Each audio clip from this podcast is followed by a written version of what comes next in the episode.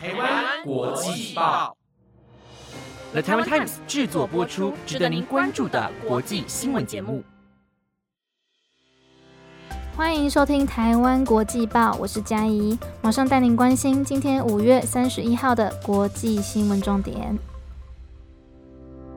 各位听众朋友们，晚安。今天的国际新闻有：一名法国记者因受到战火的袭击而死亡；上海宣布要解封；以及欧盟已经通过对俄罗斯的石油制裁。如果您想知道更多的新闻内容，就请继续收听下去哟。首先，新闻带您追踪乌克兰与俄罗斯的最新情况。昨天，乌克兰的卢甘斯克州有一名法国记者因遭受炮火的袭击而死亡。同时，Netflix 也宣布，他们即将要退出在俄罗斯的市场。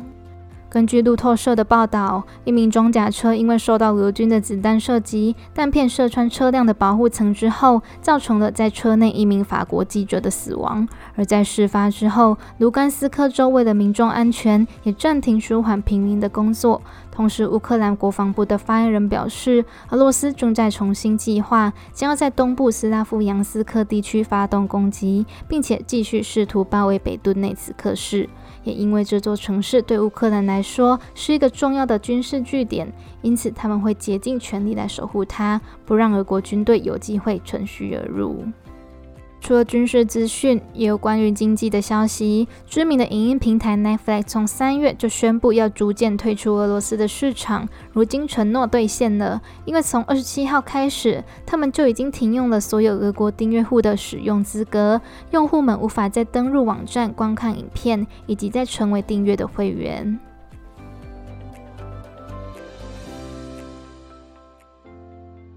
下着新闻带您关心疫情的消息。经历了两个月的封城，上海官方终于在昨天宣布，他们要在六月一号，也就是明天正式解封。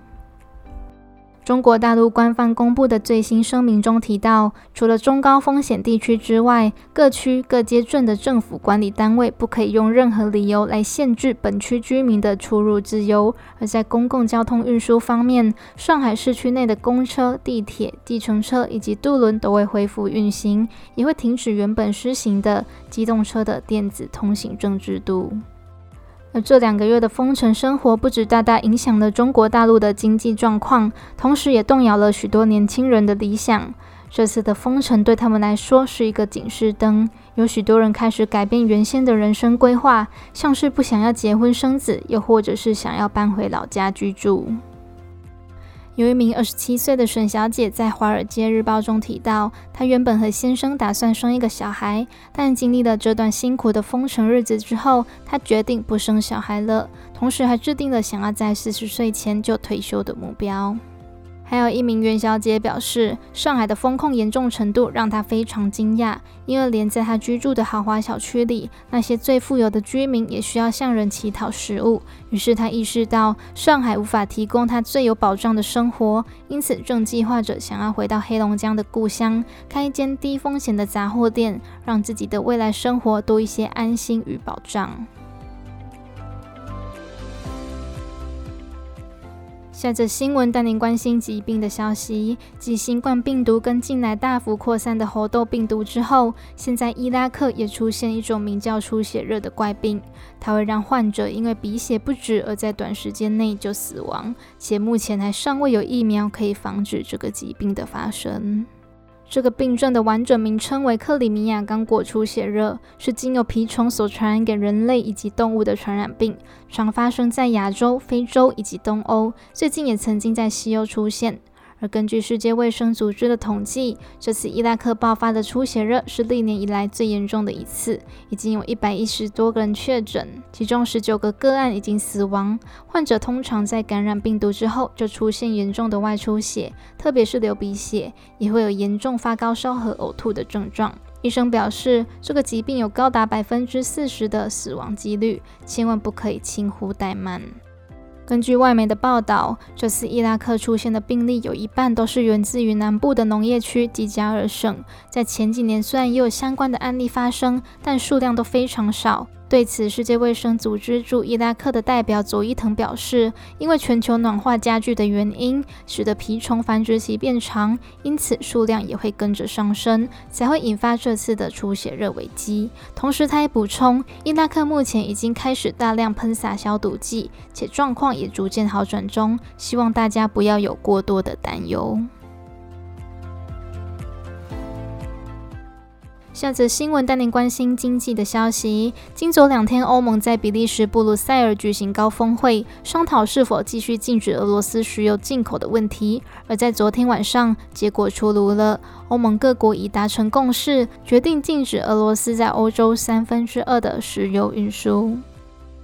在这项协议达成之前，欧盟已经为了这个议题争辩了好几个月，且匈牙利也担心会冲击到国内的经济，而拒绝这个计划，迟迟不可让大会通过决议。而如今，欧盟已经成功说服匈牙利同意对俄罗斯进行石油的经济制裁。欧洲理事会主席米歇尔发布一则声明，表示这次对俄国进行的石油进口禁令，不但会大幅削减他们武器的经费来源，同时也是在这一场战争。中西方国家所施加的最大经济压力。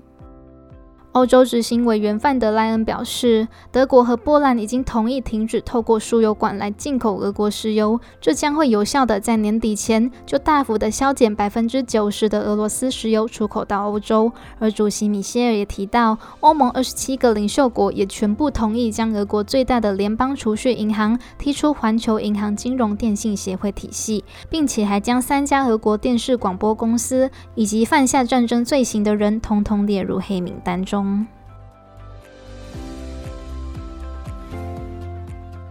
下着新闻带您关心政策的消息。自从脱离欧盟之后，英国最近几年正面临着劳动市场人力短缺的状况。而在昨天，英国政府宣布的一项新的签证计划，他们将会提供机会，让毕业于世界顶尖大学的学生们，在尚未与英国找到工作的情况下，就能够前往当地工作与生活。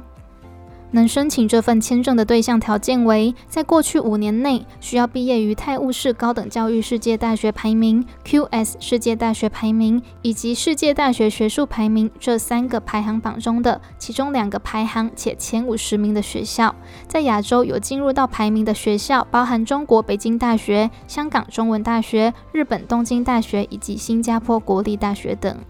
而如果是学士以及硕士学位，可以申请两年的工作签证；持有博士学位的人，则可以申请三年的签证。且假如也符合另外的资格，还可以换成长期就业的工作签证。但是，任何申请签证的人都必须至少拥有一千两百七十英镑（大约新台币四点六万元）的存款，也要通过英语能力测验的中级程度检定，才能达到办理签证的基本资格门槛。以上就是今天的台湾国际报，感谢收听到这里的你们，也希望大家对国际上的时事都能有更多的了解。我是嘉怡，我们就下礼拜见喽。